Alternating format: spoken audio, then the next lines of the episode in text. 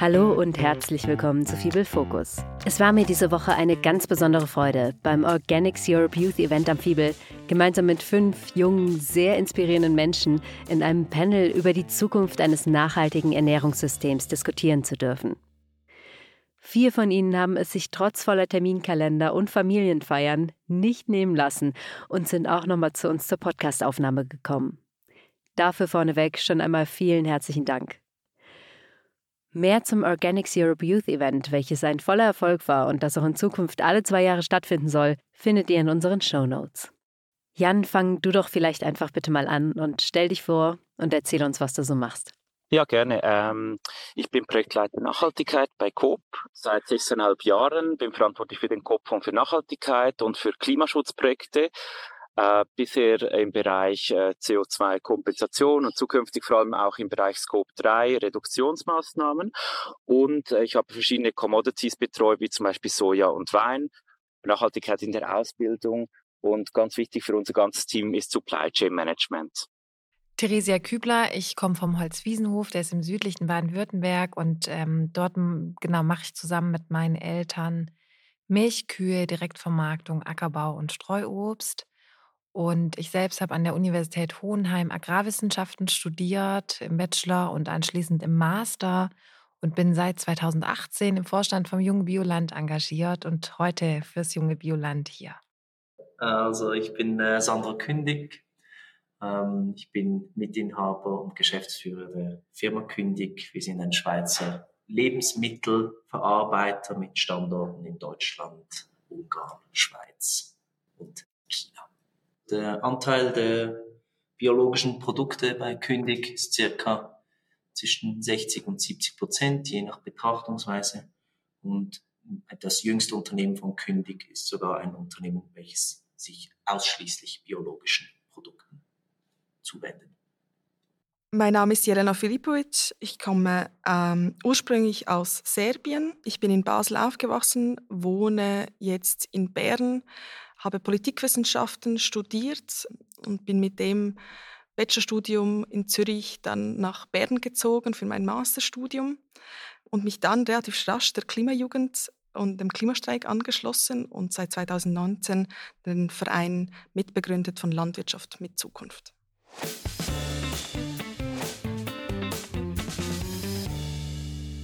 Was sind eure Visionen für ein nachhaltiges Lebensmittelsystem im Jahr 2030 und wie können wir dorthin gelangen? Food System beinhaltet eigentlich so von der Definition her einen, ganzheitlichen, holistischen äh, Approach. Äh, sprich, wir müssen das ganze System ganzheitlich denken, so wie es auch heißt, von der äh, Produktion bis zur äh, Verarbeitung, bis zur Produktion, bis zur Konsumentin. Alles gemeinsam muss sich am System ändern und das müssten wir auch bis 2030 erreichen. Mein Wunsch wäre es für diese Vision, dass wir überhaupt das Verständnis dafür haben, dass wir ein Problem haben aktuell, äh, nicht nur in der Klima- und Biodiversitätskrise, sondern auch im Landwirtschaft- und Ernährungssystem. 2030 ist ein recht kurzes Zeitfenster. Ähm, ich weiß nicht, wie es in anderen politischen äh, Systemen aussieht. In der Schweiz ist es ein sehr, sehr träges System. Das sind knapp zwei Legislaturen. Aus der Politik erhoffe ich mir ehrlich gesagt relativ wenig. Und umso mehr braucht es den Druck der Bevölkerung, um da auch ja, das Recht auf Zukunft einzufordern. Ich habe mir so ein bisschen zu dieser Frage Gedanken gemacht und dann hatte ich das Gefühl, boah, es ist schon 2022, wir haben echt nicht mehr viel Zeit, ja, auch was du sagst, Helena, und ähm, gerade in der Europäischen Union, da sind eigentlich die Weichen gestellt mit der gemeinsamen Agrarpolitik ab 2023. Und da hat man einfach eine Chance verpasst, ähm, diese Rahmenbedingungen, die ja sehr weitreichend sind, auf Transformation einzustellen. Und deshalb habe ich mir dann Gedanken gemacht, so 2040 und also wenn ich von 2040 träume, ja, dann glaube ich, dass wir in der Europäischen Union gerade 40 Prozent Ökolandbau erreicht haben. Und der Ökolandbau ist eben quasi der Vorreiter in der Landwirtschaft und der Innovator, der immer wieder neue Lösungsansätze ausprobiert und in die Breite bringt. Ähm, und es gibt einen engen Austausch auch zwischen konventionellen LandwirtInnen und äh, ÖkolandwirtInnen. Man arbeitet zusammen für die Lösung. Und seitens der Konsumierenden gibt es eben ein breiteres Verständnis wieder, eine Art Verbindung zu Landwirtschaft. Woher kommen meine Lebensmittel und auch eine andere Art, Ernährung zu denken und zu leben. Also die Ernährungswende hat quasi schon fast stattgefunden. Es wird auch weniger Fleisch konsumiert, mehr regionales Gemüse, Biogemüse. Und wenn man dann in die, in die Landschaften blickt, in 2040, dann hat sich die Landschaft etwas verändert. Es sind viel Photovoltaikanlagen zu sehen und das hat sich aber so ergeben, dass Bäuerinnen und Bauern gesagt haben, wir haben jahrzehntelange Erfahrung in unseren Familien über Landnutzung und deshalb gehen wir dieses Thema regionale Energieversorgung an und kombinieren eben Photovoltaikanlagen auf Freiflächen mit landwirtschaftlicher Nutzung, um eben möglichst effizient Land zu nutzen. Und ähm, ein besonderes Beispiel, was sich sehr durchgesetzt hat, ist die Kombination von Freiflächen, Photovoltaikanlagen und ähm, Freilandhühnern, also weil Hühner brauchen ja auch immer einen Schutz vor Greifvögeln und so ein bisschen Schatten. Ähm, genau, das ist ein echtes Erfolgsmodell und äh, deshalb genau gibt es eine größere Unabhängigkeit im Bereich der Energieversorgung, aber auch im Bereich der, äh, der Eierversorgung und ähm, genau.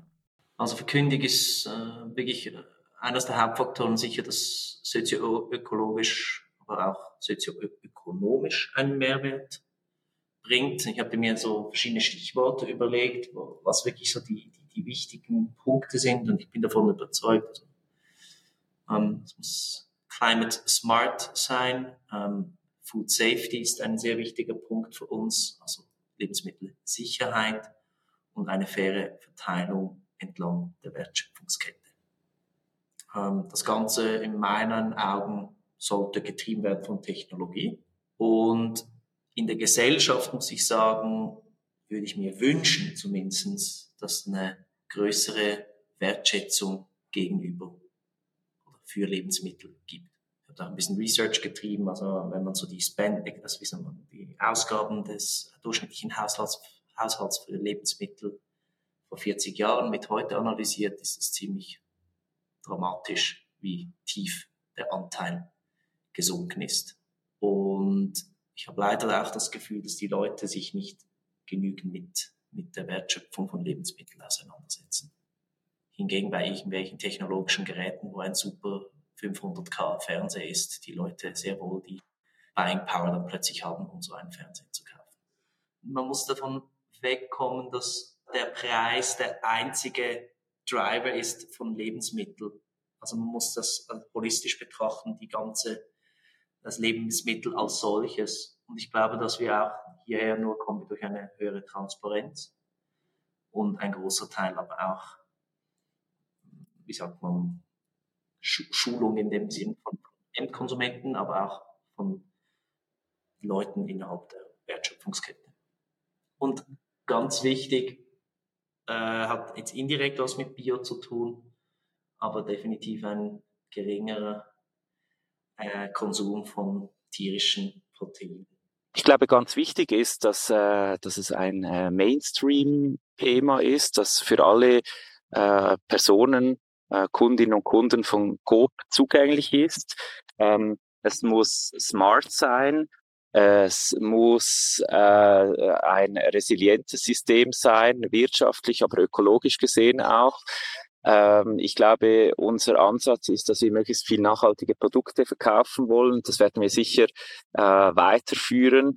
Äh, und ich hoffe aber auch, dass wir äh, auf verschiedenen Ebenen, Politik, Gesellschaft, aber auch Handel, Produktion, äh, wirklich äh, hier äh, zusammenarbeiten können, dass wir Branchenlösungen finden können um äh, Lösungen zu finden, die längerfristig umsetzbar und äh, auch akzeptiert sind von der von der breiten Bevölkerung, sage ich jetzt mal.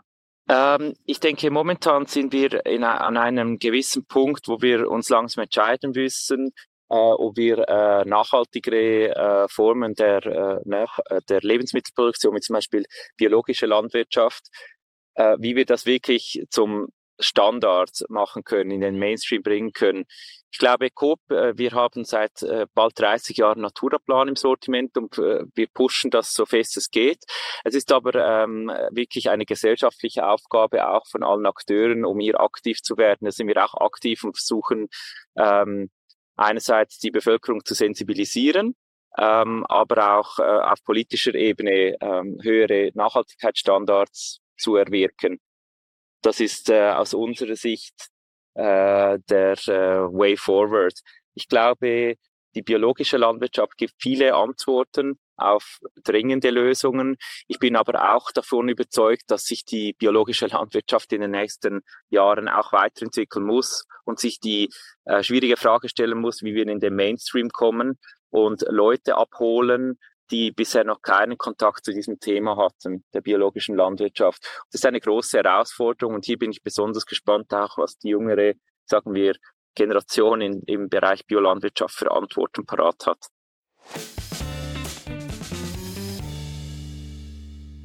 Welche Rolle spielen denn die unterschiedlichen Akteure entlang der Wertschöpfungskette, um eine solche visionäre Zukunft zu erreichen? Also ich, ich kann sicher mal die Perspektive des Händlers widerspiegeln. Wie gesagt, wir sind seit 102 Jahren Händler, mittlerweile auch noch Verarbeiter, aber bis heute ist der Handel doch auch eine signifikante Aktivität von uns. Und da sehe ich halt mittlerweile schon die, die Rolle des Händlers als äh, Vermittler zwischen Bauern und, und Verarbeitern oder sogar Retailern. Also wir arbeiten direkt mit, mit Bauern zusammen und sind eigentlich Berater nicht nur für die Kunden, sondern auch für die Lieferanten. Oftmals fehlt den Bauern der Zugang zur Wirtschaft und sind eigentlich froh darum, dass sie jemanden haben, der ihnen da den Eintritt gewähren kann. Und natürlich ist auch eine Risikominimierung für den Bauern, aber auch für schlussendlich für den Endkonsumenten. Ähm, was wir noch machen bei den Landwirten, mit denen wir zusammenarbeiten, ähm, wir spielen eine Rolle im Bereich der Liquidität. Ähm, wir gehen in Vorfinanzierung, finanzieren zum Beispiel das Saatgut. Das ist eine Rolle, natürlich, weil der Landwirt muss die Arbeit bezahlen vor der Ernte und hat dann einen Liquiditätsengpass und da sicher, wo wir äh, ihm helfen können. Ähm, und last but not least sicher die Entwicklung von, von, von, von Produzenten. Sprich, wir haben schon einige Produzenten von der äh, konventionellen Landwirtschaft auf biologische oder sogar Bioswiss Landwirtschaft umgestellt zusammen mit ihnen. Ich glaube, unsere Rolle als Detailhändlerin ist, dass wir versuchen, ein möglichst attraktives Produktesortiment anzubieten, welches äh, konkurrenzfähig ist. Das heißt bezüglich ähm, Kulinarik, äh, Angebot, Verfügbarkeit. Auch der Preis ist äh, nach wie vor ein äh, extrem wichtiger äh, Faktor. Und äh, hier befinden wir uns in einem starken Wettbewerb und es ist unser, unser Anliegen, dass wir trotzdem äh, nachhaltige Produkte oder biologische Produkte anbieten können, ähm, die, die ein Kundenbedürfnis befriedigen. Und das möchten wir unbedingt weiterführen und das auch pushen mit Naturaplan äh, und anderen Nachhaltigkeitslabels. Ich glaube aber schon auch äh, in der Gesellschaft ist eine gesellschaftliche Aufgabe jetzt, wo wir uns klar werden müssen, was wollen wir überhaupt ähm, in verschiedenen äh, Bereichen der, der, der, zu ökologischen Themen. Und hier geht es darum, wir wollen unseren Beitrag leisten, auch bei der Sensibilisierung von Konsumierenden. Aber ich glaube schon auch, äh, dass Konsumierende ähm, von anderen Stellen auch noch Inputs kriegen müssen. Ähm, einerseits die Selbstinformation, aber auch vielleicht ähm, die, äh, die Regierung oder, oder, äh, oder weitere Akteure. Und nach wie vor es ist ein, es ist ein gemeinsamer Ansatz, den wir, den wir hier verfolgen, weil wir alleine das auch nicht machen können. Und ich bin vor allem auch davon überzeugt, jetzt eine jüngere Generation, dass, dass ein neuer Wind reinkommt. Und es ist auch wichtig, weil es ist jetzt die Biopioniere der ersten Stunde werden langsam pensioniert und die haben äh, eine wahnsinnig tolle und wichtige Arbeit geleistet. Und wir müssen jetzt auch schauen, dass wir das mit den neuesten gesellschaftlichen Entwicklungen äh, zusammenführen können. Und hier sehe ich noch, sehe ich ehrlich gesagt noch großes Potenzial. Und da bin ich jetzt, äh, da bin ich gespannt, wie das weitergeht. Aus meiner Sicht spielen alle Akteure eine zentrale Rolle. Ich glaube, da haben wir uns gleich auch bei der Repräsentation von COP ähm, sind uns da einig. Und zwar ist es eine gesellschaftliche Ar Aufgabe, die wir alle gemeinsam ähm, angehen müssen. die einen Akteurinnen können sich einfach im aktuellen System besser organisieren und besser ihre Stimme bündeln, um so ihr Machtpotenzial auszunutzen. Das können nicht alle Akteurinnen gleich gut. Jetzt ein Beispiel aus der Schweizer Agrarpolitik. Ähm, erst gerade kürzlich hat, ich, hat, sich der Verbund Schweizerischer Arbeitgeberverband, Economy Suisse, der Schweizerische Gewerbeverband und der Schweizerische Bauernverband zusammengetan und macht aktiv ähm, in der Politik äh, Stimmung. Das können natürlich die Konsumentinnen so in dieser Form nicht. Die Konsumentinnen werden meist dann ähm, auf ihre Stimme so herabgesetzt, dass sie eigentlich nur mit ihrem Einkauf ihre, äh, ihre Meinung kund, kundtun können. Und das ist das, wo, wo wir auch als Verein von Landwirtschaft mit Zukunft ansetzen und sagen, dass die Konsumentinnen doch auch eine Stimme haben und dass man sich nicht nur erst beim Bauernverband engagieren muss, sondern dass es eigentlich eine Bevölkerung gibt, die sehr wohl conscious ist, was ist eigentlich das für eine äh, Landwirtschaft, die wir in Zukunft haben möchten. Ja, ich ähm, bin da auch völlig bei dir. Ja, die Konsum, also die verschiedenen ähm, Stakeholder sind alle gleich zentral. Und deshalb denke ich, dass es unglaublich wichtig ist, dass es eben Orte gibt, wo man sich begegnet, auch abseits des Geschäfts. Und ähm, da sind Verbände, glaube ich, unglaublich wichtig. Also Bioland äh, e.V. hat beispielsweise vor einiger Zeit einen Bioland Partner e.V. gegründet, ein ähm, Verein zusätzlich zu dem ähm, Verband der LandwirtInnen, wo eben alle Verarbeiter und ähm, die mit Bioland Zusammenarbeit mit Biolandhöfen ähm, genau in diesem Verein zusammen sind. Und da ergeben sich ganz neue Möglichkeiten, ja, wenn man sich als Menschen begegnet in Form von Veranstaltungen, Tagungen und auch gemeinsam darauf blickt, was sind unsere Richtlinien, wie wollen wir den Markt gestalten, wie wollen wir unsere Produkte kreieren, wie sollen sie im Laden stehen. Und aus meiner Sicht einfach auch als Bäuerin ist es unglaublich wichtig und da gibt es noch viel zu tun, ähm, dass dann das Geschäftliche, die Verhandlungen, dass die tatsächlich auf Augenhöhe stattfinden und dass eben alle der Partner in der Wertschöpfungskette sich ihrer Verantwortung bewusst sind. Aus der Perspektive der jungen Klimabewegung, die 2019 ähm, ein großes Hoch erlebt hat und auch weiterhin besteht, natürlich nicht so wie 2019, aber immer noch weiterhin besteht, waren da sehr viele junge Menschen in der Schweiz, vor allem aber aus den Städten, die sich die Gedanken darüber gemacht haben, was ist eigentlich das zentrale Problem, in, wo, wo sind eigentlich die CO2-Emissionen, wo sind die Treibhausgasemissionen, wo können wir sie reduzieren. Und einer davon ist auch natürlich der Landwirtschaftssektor. Und dann kam relativ schnell ja, wie kommt es überhaupt dazu? Was, welche Ansätze haben wir? Und hier nicht in das zu verfallen, dass wir einfach Forderungen stellen, aber nicht verstehen, was eigentlich dahinter steht, war eigentlich so das größte Learning, das viele von uns Jungen äh, in dieser Zeit ähm, mitgenommen haben. Etwas, was ich auch für, für die Zukunft einfach nur mitnehmen kann. Weil wenn wir uns nicht auf Augenhöhe begegnen und die Wertschätzung eigentlich von der Arbeit drinsteckt, äh, nicht mitnehmen können, können wir auch nie adäquate Lösungen finden. Ich meine, wir sprechen hier von, äh, wir sprechen von Preisen, wir sprechen von Arbeitsbedingungen. All dies sind Faktoren, die zentral und ausschlaggebend sind, dass zum einen Bäuerinnen davon leben können, von dem, was sie wirtschaften, aber auch wir Konsumentinnen nicht nur einfach konsumieren, sondern auch wissen, ähm, was wir konsumieren und weshalb wir so konsumieren, wie wir es heute tun. Ja, also für mich als Bäuerin ist es natürlich äh, balsam für die Ohren, möchte ich sagen, weil es natürlich selbst als ähm, Biolandwirtin Genau, wir versuchen täglich alles das Beste zu geben. Für die Tiere, für Biodiversität, für das Klima, für die Artenvielfalt. Und es tut manchmal weh, wenn dann in der Zeitung steht, die böse Landwirtschaft, die hier äh, unser Klima zerstört. So einfach ist es immer nicht. Und ich glaube, das ist, ähm, das ist der Punkt. So Orte der Begegnung, wie auch jetzt hier unser Event hier in Frick, ja, wo Menschen zusammenkommen, ähm, Beziehungen aufbauen und gemeinsam Ideen diskutieren, werden am Ende zu Lösungen die wir brauchen, weil diese aktuellen Herausforderungen, Klimawandel, Biodiversitätskrise, da gibt's eben keine einfachen Rezepte mehr. Wir brauchen da viele gute Köpfe mit verschiedenen Perspektiven, die Lösung gemeinsam denken.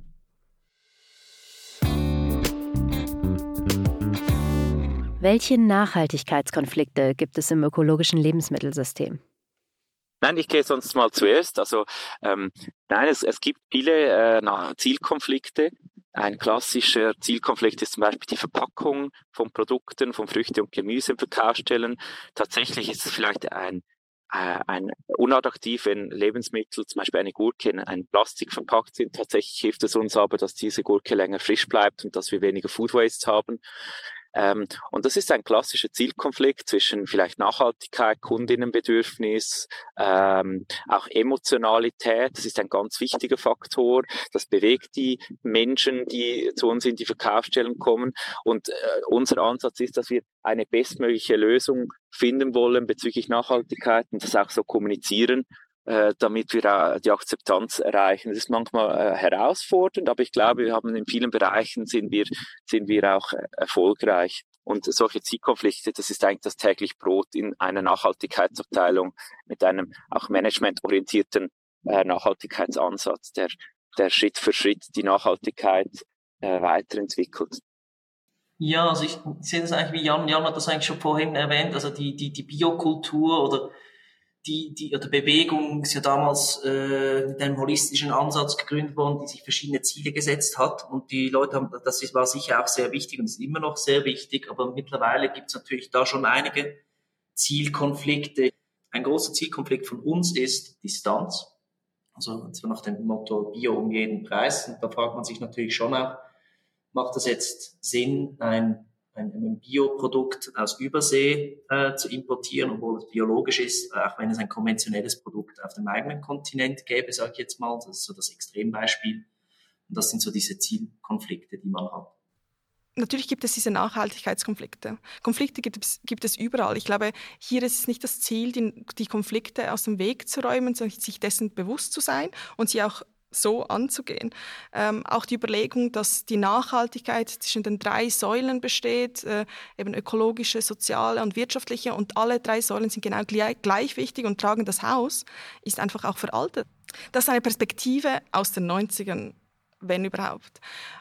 Heute wissen wir einfach, dass die Ökolog ohne die ökologische Grundstruktur es keine soziale und schon gar keine wirtschaftliche geben wird. Aus diesem Grund finde ich so die, die das Gerede von Zielkonflikten äh, ist vielleicht interessant äh, für manche, sich darüber zu unterhalten, ob es jetzt wichtig ist, dass die Biogurken nicht verpackt sind, sondern verpackt sind. Selbstverständlich ist das wichtig, aber auch hier, äh, ich würde mir da mehr Mut ähm, wünschen von allen und zu sagen, es gibt doch eine Priorisierung innerhalb von diesen Zielkonflikten. Ich verstehe auch eben Zielkonflikte, die gibt es eben auch in der Landwirtschaft, in der Biolandwirtschaft, zwischen äh, wie viel kann ich mir rausholen mit der Arbeit, die ich habe, mit dem Lohn, den ich bekomme, mit den Erträgen, die ich, die ich gebe. Also ich meine, auch hier kommen die Zielkonflikte und da muss man wie vereinzelt einsetzen und sagen, hey, da ist jetzt zum Beispiel die Politik gefragt, sie muss Rahmenbedingungen setzen, dass das funktioniert. Hier ist vielleicht das... Ähm, das Bewusstsein der Bevölkerung interessant. Sie müssen dafür, es muss dafür gesorgt werden, dass sie verstehen, weshalb zum Beispiel unsere Lebensmittel viel zu günstig sind. Zum Teil, also jetzt zum Beispiel in der Schweiz. Ja, und gerade das Letzte, was du sagst, ist ja ein unglaublich aktueller Aspekt auch. Ja, also in Deutschland ähm, genau gehen gerade die Umsätze für biologische Produkte zurück. Ich weiß nicht, wie das in der Schweiz ist. Ich kann mir vorstellen, das ist ähnlich. Und ähm, Genau, wir hatten vorher auch davon gesprochen, wer hat welche Aufgabe oder wer kann welche Rolle übernehmen in der Wertschöpfungskette. Und hier würde ich mir vielleicht zum Beispiel auch vom Handel wünschen, dass er transparenter kommuniziert.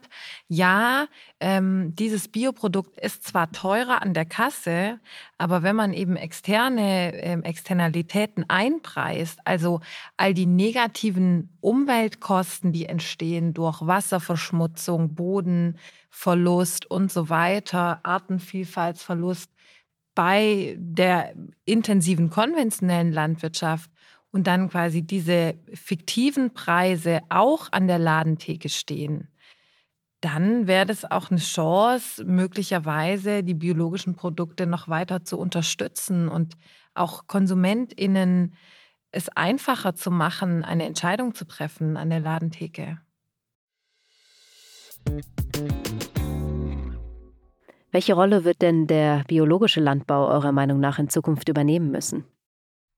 aus meiner Sicht eine zentrale Rolle, denn ohne das Umdenken und den Verzicht auf die synthetischen Pestizide werden wir der zukünftigen Generation keine Lebensgrundlage hinterlassen, mit welcher sie sich dann selbst ernähren kann. Ähm, davon bin ich sehr stark überzeugt. Es gibt zahlreiche Studien über die Auswirkungen der synthetischen Pestizide. Ich glaube, ich muss da nicht näher darauf eingehen. Es gibt ja jahrzehntelange ähm, Studien, wie die Auswirkungen aussehen. Ähm, was sicher klar ist, ist die Auswirkung von Mensch und Natur. Ähm, wenn wir davon sprechen, dann handelt es sich immer um eben diese komplexen und multikausalen Systeme, ähm, wo Ursache und Wirkung nicht immer gleich ist. Die Forschung hinkt auch immer noch hinterher zu analysieren, was sind die Langzeitfolgen, das wissen wir alles zum Beispiel nicht. Aber ich glaube, darum geht es eigentlich im Grunde gar nicht. Es geht mir persönlich äh, vor allem darum, dass ich es spannend finde, wie schnell wir uns daran gewöhnt haben, dass es synthetische Pestizide gibt. Dabei ist es jetzt nicht so, als ob wir schon seit Jahrhunderten mit synthetischen Pestiziden arbeiten. Es gab vor den synthetischen Pestiziden auch Landwirtschaft. Natürlich hat sich das verändert und unsere Gesellschaft hat sich verändert, das Bevölkerungswachstum hat sich verändert, aber vor allem unsere Arbeitsweise hat sich verändert. Ähm, das Produzieren nach Profit, ähm, Monokulturen statt Permakulturen. Äh, all das hat sich extrem verändert. Und hier nochmals einen Schritt zurückzunehmen und zu sagen, hey, braucht es das überhaupt? Brauchen wir diese Hochskalierung? Äh, müssen wir vielleicht kleiner denken? Ähm, ich glaube, das ist etwas, was die biologische Landwirtschaft sicher mit sich bringen wird. Und natürlich die Effekte auf das Klima. Erst gerade kürzlich habt ihr doch eine Studie beim FIBEL zur Fla Klimafrage publiziert, wo es genau darum ging, dass die Effekte der Biolandwirtschaft äh, nachweislich für das Klima besser sein werden. Ähm, nicht nur für das Klima, aber auch für die Biodiversität und für die gesunden Böden. Und ich glaube, darum geht es, der äh, zukünftigen Generation eine Lebensgrundlage zu hinterlassen, mit der sie auch weiterhin arbeiten können. Es würde mich sehr wundernehmen bei all denen, die immer noch verfechten und sagen, ja, synthetische Pestizide sind unerlässlich, ob sich das wirklich in 100 Jahren auch noch so vorstellen, weil wir sind jetzt schon an den Grenzen des Machbaren. Ja, der ökologische Landbau ist ganz sicherlich Teil der Lösung und ähm, wir haben da ja inzwischen auch äh, schon einige Jahrzehnte Erfahrung und es zeigt sich eben, dass wir da auf einem sehr guten Weg sind. Wir hatten gerade letzte Woche ein Starkregenereignis innerhalb von einer Stunde 50 Liter Regen. Unglaublich, äh, also krass, ja. Und das ist natürlich jetzt nicht wissenschaftlich fundiert, ja, aber ich bin dann einen Tag später über die Felder gefahren, über die Äcker und dann sieht man eben manchmal schon auf unseren Äckern, da wächst jetzt gerade Zwischenfrucht, ja, noch ganz kleine Pflänzchen, da gibt's eben weniger Bodenerosion durch Wasser und der Boden ist auch nicht so stark verschlemmt wie der konventionelle Acker nebendran. Und da hat man dann schon das Gefühl, okay, irgendwas machen wir richtig und gleichzeitig ist es aber auch so, wir müssen uns ehrlich machen und äh, uns klar machen, dass eine Agrarwende ohne Ernährungswende nicht funktioniert. Also die Ernährung im Besonderen äh, in den westlichen Ländern dieser Welt, die muss sich einfach stark verändern weniger tierische Produkte und so weiter. Ich denke, das ist hinreichend bekannt. Und was auch klar ist für uns als Ökolandbau, wir müssen unsere Hausaufgaben machen. Wir haben offene Fragen und wir sind noch nicht fertig mit der Suche nach Antworten. Und deshalb muss es da ganz unbedingt weitergehen. Und es braucht mehr Forschung, auch eng mit der Praxis zusammen, dass wir all diese offenen Fragen, dass wir da auch Lösungsansätze finden. Aber ich glaube, das ist auch möglich, vor allem wenn sich dann die finanziellen Ressourcen in die Forschung einfach mal umkehren. Wir hätten letztes Jahr mit der nationalen Abstimmung zur Pestizidinitiative diese Chance gehabt, äh, national zu sagen, in zehn Jahren kommt nichts mehr rein, wird nichts mehr produziert, was mit synthetischen Pestiziden irgendwie in Kontakt kam. Und natürlich ist der, der Weg dahin enorm schwierig. Äh, ich meine, da ist die Politik äh, in der Pflicht, Rahmenbedingungen zu schaffen, dass das auch möglich ist. Aber genau dort wäre es dann möglich gewesen, zu sagen, okay, das wird nichts mehr auf dem Markt gehandelt. Hier haben wir jetzt ähm, Aufholbedarf, Investitionsbedarf in der Forschung, ähm, um das, um die Lösungen herauszufinden. Ich glaube im Moment, also wenn irgendwelche Forschungsinstitute von Syngenta finanziert werden, muss man sich einfach nicht wundern, was dann die Lösung dabei rauskommt. Ja, ich bin äh, völlig bei dir und im Bereich der Forschung, da gibt es echt viel zu tun. Und ähm, ich hoffe auch, dass die Europäische Kommission beziehungsweise auch die Bundesregierung in Deutschland, dass sie da noch mal stärker den ökologischen Landbau unterstützen. Wer 25 Prozent äh, Ökolandbau bis 2030 möchte, also in der EU, oder 30 Prozent bis 2030 in Deutschland, ähm, der muss dann als Politik auch die Grundlagen schaffen und Forschung ist da einfach äh, ein grundlegender Baustein. Ich glaube, es ist äh, äh, sehr zielführend, wenn wir uns überlegen, was sind wichtige Nachhaltigkeitskernwerte, egal ob es jetzt, äh, sagen wir, Bio ist, also Knospe Bio oder was, was weiß ich für ein Bio, und dass wir diese Kernwerte weiterverfolgen, aber sonst agil sind, um aktuelle Entwicklungen äh, auf der Welt äh, einzubeziehen. Ich, nur schon der Klimawandel mit der Trockenheit, das wird, äh, ich glaube, diese, Vol diese Volatilität des Marktes, der Landwirtschaft, äh, die Krisen, die werden zu neu neuen Normalität werden. Und ich glaube auch, wenn wir uns äh, gesamtweltliche Themen anschauen, wie zum Beispiel die äh, weiterhin steigende Bevölkerungsanzahl, äh, bleibt uns schlussendlich nichts anderes übrig, als, ein, als rational zu bleiben und die besten Elemente äh, zu vereinen. Und hier muss man auch, bin ich der Überzeugung, dass man auch äh, den Mut haben muss, um das zu diskutieren, äh, offen zu diskutieren, um, sagen wir, die, das bestmöglich und das nachhaltigste Produkt äh, oder Produkte anbieten zu können, oder? Und manchmal heißt es vielleicht, ja, konventionelle Süßkartoffeln aus Europa anstatt Bio aus Übersee. Das heißt vielleicht aber auch, dass wir den Fleischkonsum wirklich noch äh, stärker reduzieren und dann wieder Spiel auch bei anderen Themen haben. Und ich glaube, es ist so wichtig, dass wir so diese Gesamt, äh, diese Gesamtsicht einbeziehen und dass wir nicht so in einer Bio- oder konventionell oder äh, IP-Ecke verharren. Das ist, glaube ich, ganz wichtig. Genau, das sehe ich auch so. Also man muss sich auch überlegen, was ist der, der, der Mehrwert von, von Bio. Und da ist es sicher wichtig, dass man am Tisch sitzt und diese Zielkonflikte auch auflöst. Ein gutes Beispiel mit, mit IP, IP Swiss und, und, und, und Bio. Ne? Das ist so ein klassischer Zielkonflikt, wo man halt vielleicht sich auch mal fragen muss, wie gesagt, was, was Jan schon gesagt, nicht Bio um, um jeden Preis, sondern dort, wo es Sinn macht. Und da gehört mich halt auch dieses Gesamtheitkonzept, wo Nachhaltigkeit eine große Rolle spielt. Und eben das auch regenerativ ist. Der Punkt ist einfach, die Nachhaltigkeit steht für mich im Vordergrund. Es müssen gewisse Diskussionen in Zukunft geführt werden, wie wir die biologische Landwirtschaft richtig positionieren können, sage ich jetzt mal. Und vielleicht nicht in, in gewissen Rastern verharren, sondern die den Mut zur Offenheit haben, vielleicht auch neue Wege zu gehen.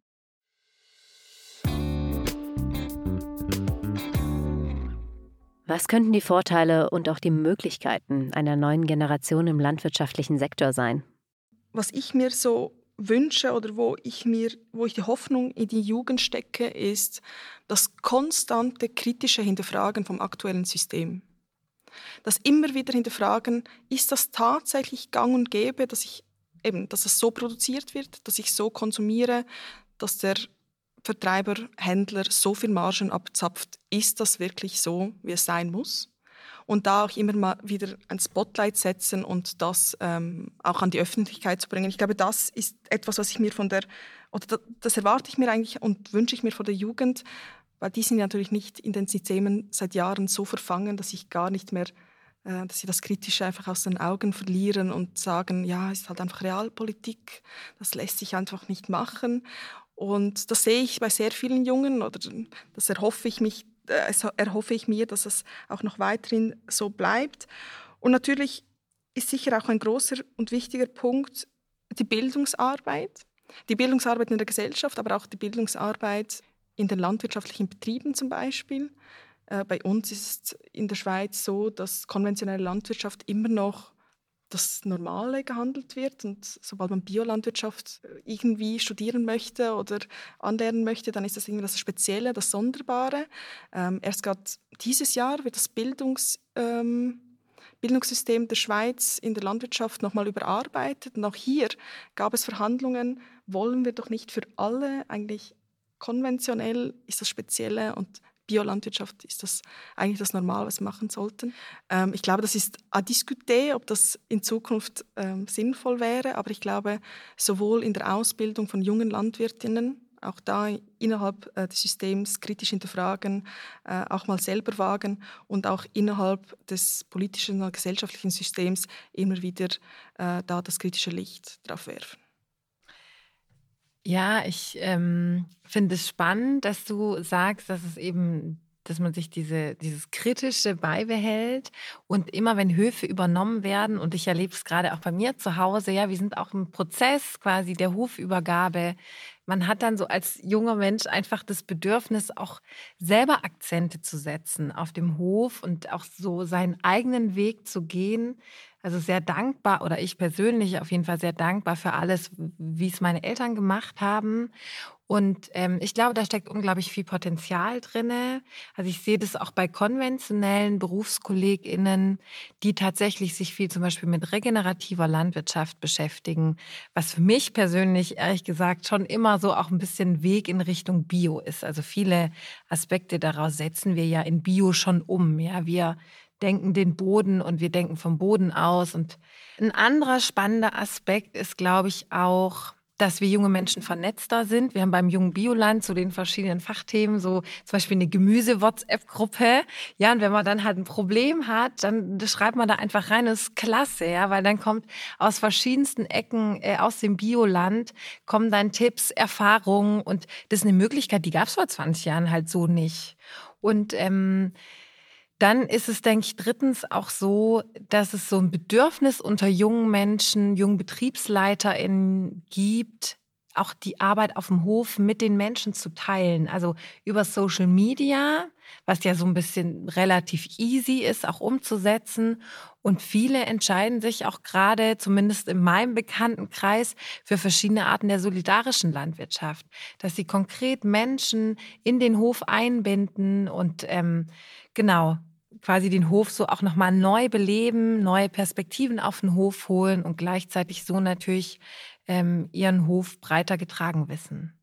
Ich würde es vielleicht nicht nur auf die Landwirte beziehen, ich würde es einfach auf die, ja, auf die ganze Generation beziehen. Und da merken wir das schon. Also ich habe das Gefühl, das kann vielleicht Jan noch besser sagen, aber der, der, der, der, der Einfluss äh, auch durch so, äh, Social Media, sage ich mal, der Nachfrage ist wesentlich größer als, als früher durch, durch das durch die Gesellschaft. Und was man auch merkt in meinen Augen, der Mindset dieser Leute ist auch weicht sehr stark ab von der vorherigen äh, Generation. Also sehr stark purpose-driven. Also, also es muss irgendwie, es soll ein Inhalt, sein, äh, ein Inhalt dabei sein und nicht nur rein äh, gewinnorientiert. Und denke schon, dass das merkt man ja auch jetzt in diesem äh, ganzen Plant-Based Movement hier in, in, der Schweiz oder in ganz Europa. Die Leute machen sich wirklich Gedanken, wie können, kann sich die Welt auch noch ernähren in, in 50 Jahren? Und nicht, da steht eigentlich die, die, die, die Nachhaltigkeit im,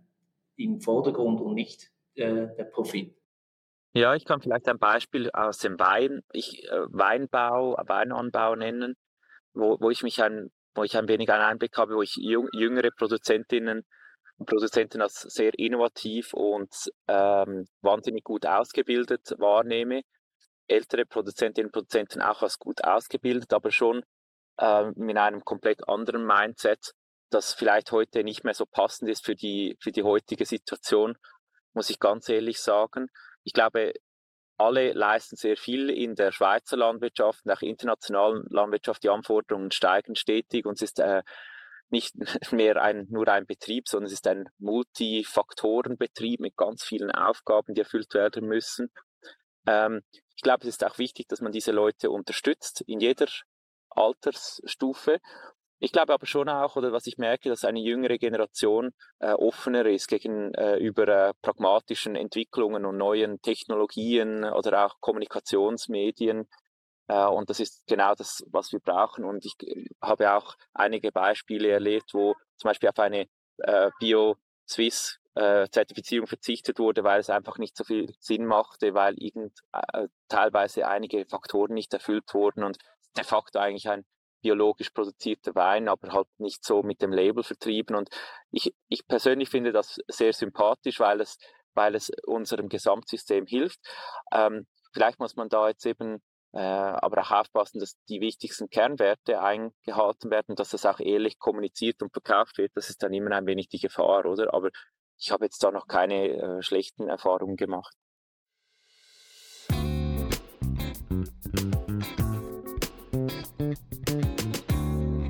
Wie können wir denn mehr junge Menschen für die Umgestaltung des Lebensmittelsektors gewinnen? Und was wären eure Ideen, wie wir landwirtschaftliche Berufe attraktiver machen können? Ja, ich denke, um quasi Teil von etwas zu werden oder sich für etwas zu engagieren, braucht zunächst mal Wissen darüber. Und wir hatten es jetzt schon öfter über das Thema Bildung. Und ich glaube, dass da unglaublich viel Potenzial gibt in der Schule.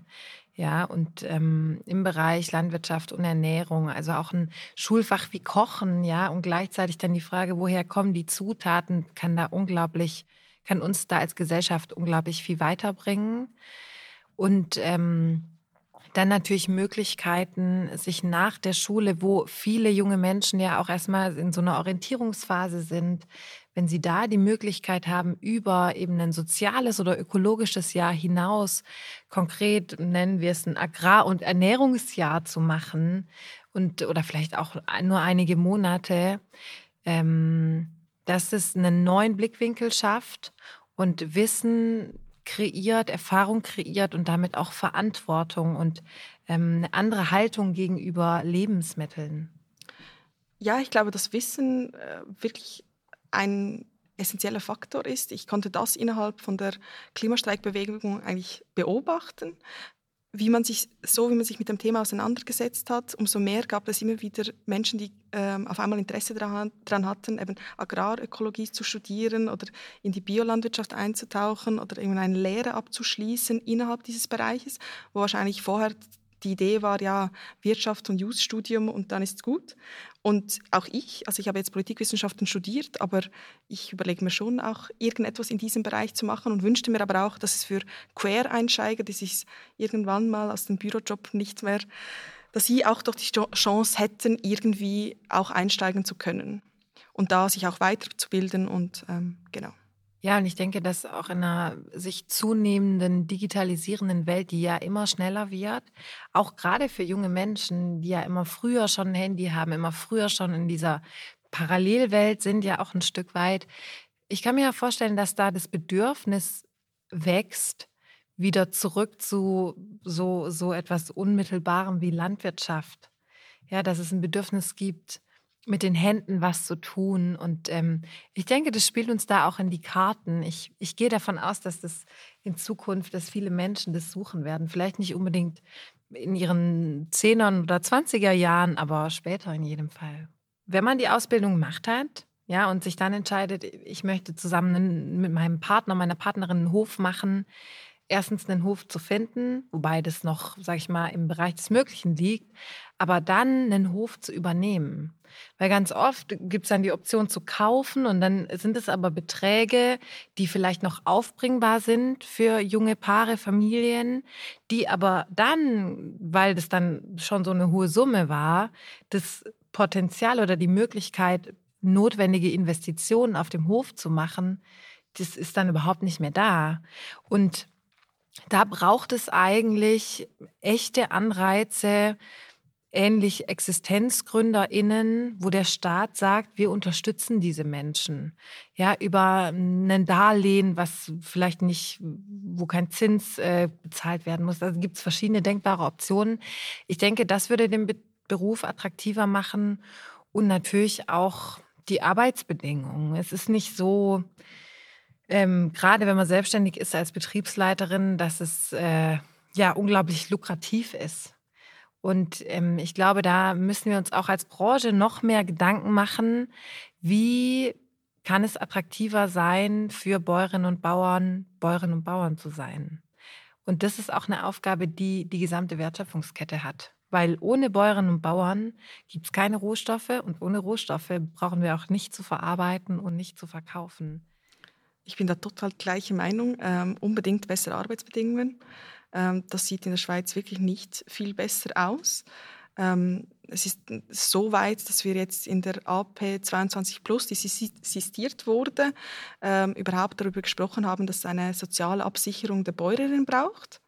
Ähm, wir haben keine sichere Altersvorsorge, wenn sie nicht angestellt ist. Wenn kein Lohn ausgezahlt wird, gibt es auch keinen Mutterschaftsschutz. Also darum sage ich, ich bezweifle, dass die Arbeitsbedingungen in der Schweiz besser sind, was das angeht. Und da haben wir ein großes Potenzial, ähm, dies zu verbessern, damit es auch wirklich attraktiv bleibt für die Menschen innerhalb von der Landwirtschaft. Weil ein Ho das Hofsterben ist extrem groß. Aktuell läuft auch eine Petition ähm, zum Hofsterben in der Schweiz. Ähm, ja, weil sich dann irgendwann mal von der Kleinstruktur nicht mehr rendiert. Und eigentlich ist das das, was wir eigentlich möchten, weg von diesen großen Höfen hin zur Kleinstruktur. Ähm, und dass das auch ähm, sich für die die, die das sehr gerne mit sehr viel Liebe machen, auch irgendwie finanziell lohnt. Bist du schockiert? Nee, ich, also ich finde es total spannend, weil das genau ist ein Riesenthema, Rente. Mhm. Ist in Deutschland exakt dasselbe, bloß dass niemand eben daran was macht. Ja, die Bäuerin, die halt mitarbeitet oder den Haushalt schmeißt oder genau. das Büro, nothing. Ja, ja, genau. Also als ich das zum ersten Mal erfahren habe, war das für mich das kann es doch nicht sein. Also, ich meine, wir reden hier von der Schweiz, wo man behauptet, wir können uns gar nichts leisten. Wir können uns zum Beispiel auch keinen Vaterschaftsurlaub von zwei Wochen leisten, weil sonst geht unsere Wirtschaft bach ab. Und das konnten wir uns auch, dass die Jahrzehnte, seitdem ich auf dieser Welt bin, konnten wir uns auch nicht leisten, dass die, dass die Bäuerinnen irgendwie abgesichert werden. Absurd. Ähm, ich war auch noch neben dem Klimastreik und bin immer noch beim Frauenstreik aktiv. Und da war es eine große Herausforderung auch, oder mein persönliches Anliegen war, die Bäuerinnen mit ins Boot zu holen, weil es ja auch um ihre Rechte geht. Da war natürlich schon das Traditionelle und das Feministische, der, der, also es war nicht ganz einfach, aber wir haben es geschafft, ähm, mal so ein Bäuerinnen-Zmorge zu organisieren, wo uns einfach schon mal nur eben das austauschen, zu sehen, ah, die Feministinnen aus der Stadt sind nicht alle böse, sondern es geht auch wirklich konkret um, um Arbeitsbedingungen, um Verbesserungen und ja, einfach das auch einzufordern, was einem gehört. Also irgendwie eine Rente, wenn man alt ist oder keine Absicherung bei Scheidung.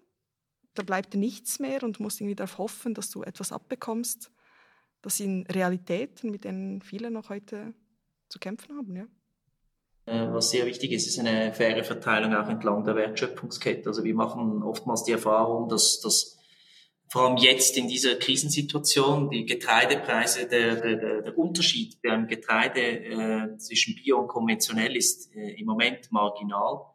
Und da ist es natürlich schwierig oder äh, für einen, einen Bauern, die, den zu überzeugen vom Biogedanken, wenn er natürlich mit einer größeren, absolut vielleicht eine pro Hektar eine, äh, eine, oder absolut pro Kilo oder Tonne eine kleinere Marge hat, aber hat natürlich eine größere Ausbeute. Und da muss man halt schauen, dann ist wahrscheinlich so, dass halt die Verteilung entlang der Wertschöpfungskette nicht äh, optimal verteilt ist, sage ich jetzt mal. Ich glaube, hier sind auch Themen wie Transparenz oder und Kostenwahrheiten schon wichtig. Und ich glaube vor allem auch in der Schweiz, wo alles so kleinräumig ist, äh, gibt, es, gibt es viel Potenzial, um einfach alles zu optimieren. Also einfach wirklich klassisch betriebswirtschaftliche Abläufe und in Kombination mit dem, was äh, Sandro ausgeführt hat, glaube ich, gibt es schon großes Potenzial noch. Und natürlich auch das, was Jan äh, vorher auch gesagt hat, dass, dass, dass man sich auch mit der Biobewegung mitbewegt und dann natürlich eben auch sich vor Veränderungen nicht, äh, keine Angst vor Veränderungen hat und eben, wie gesagt, eine, eine, durch stärkere Te Technologie, Technologisierung natürlich auch dann dementsprechend äh, äh, bessere Resultate erzielt werden können. Ich glaube, das beste Mittel ist, ähm, sich zu organisieren und zusammenzutun. Ich glaube, es gibt kein besseres Mittel. Wir haben es gesehen bei der, ähm, beim Klimastreik und der Klimajugend in ganz Europa und weltweit. Weil eigentlich ist es relativ simpel.